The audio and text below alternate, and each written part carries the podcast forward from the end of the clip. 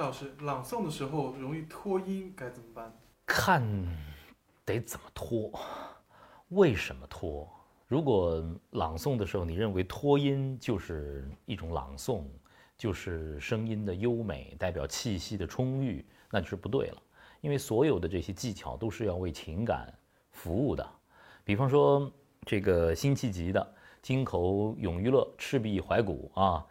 千古江山英雄难觅孙仲谋处，舞榭歌台风流总被雨打风吹去。您觉得这么拖着音念、拿腔拿调的好听吗？肯定不好听，它也不符合宋词的格律。那为什么要拖呢？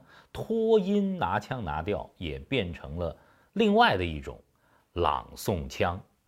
比方说啊，我觉得在朗诵的时候，你要让自己的声音打开，让自己的情感得到很好的抒发，是需要一些拖音的，是需要一些拖音的。但是这种拖是发自内心的。比方说北岛先生，北岛先生的名作《回答》的结句，他是这么写的：新的转机和闪闪的星斗。正缀满没有遮拦的天空，那是五千年的象形文字，那是未来人们凝视的眼睛。我听过好多个版本，都是这么念的：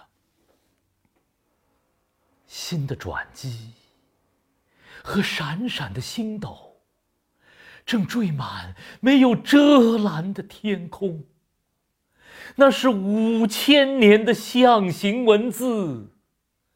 那是未来人们凝视的眼睛。他在拖音，他把很多音节都拉长了，但是这恰恰没有表达北岛先生在回答当中的转折。他在前头不停的不相信。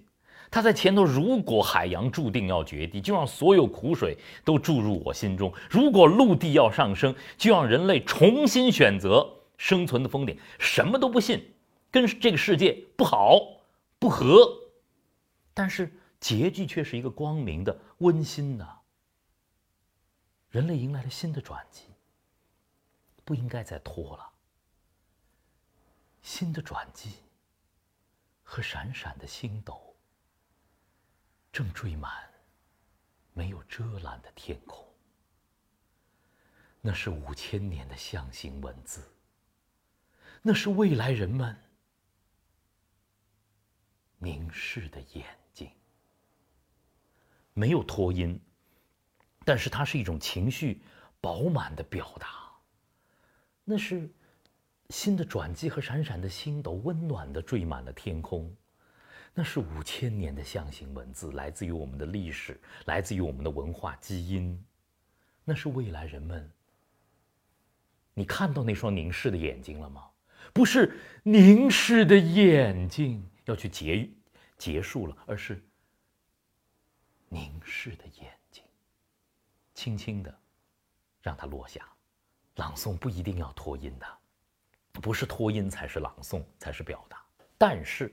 有的篇目，如果要拖音，你就得拖够，少一秒都不行。比方说，张家生老师曾经朗诵了那个《人民万岁》，他要模仿毛主席，一九四九年的时候，在中华人民共和国成立的时候，对着天安门城楼下的中国的重新站起来的人民，高呼“人民万岁”。他说：“只有高呼‘人民万岁’的人。”人民才会把它举在手中，他用湖南口嘹亮的湖南口音响彻云霄：“人民万岁，人民万岁，人民万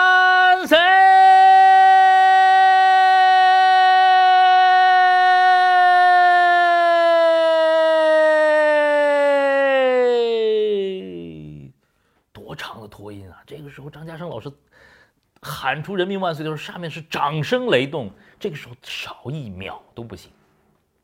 这就是到底该拖不该拖。不该拖的时候一秒不拖，该拖的时候一秒不少。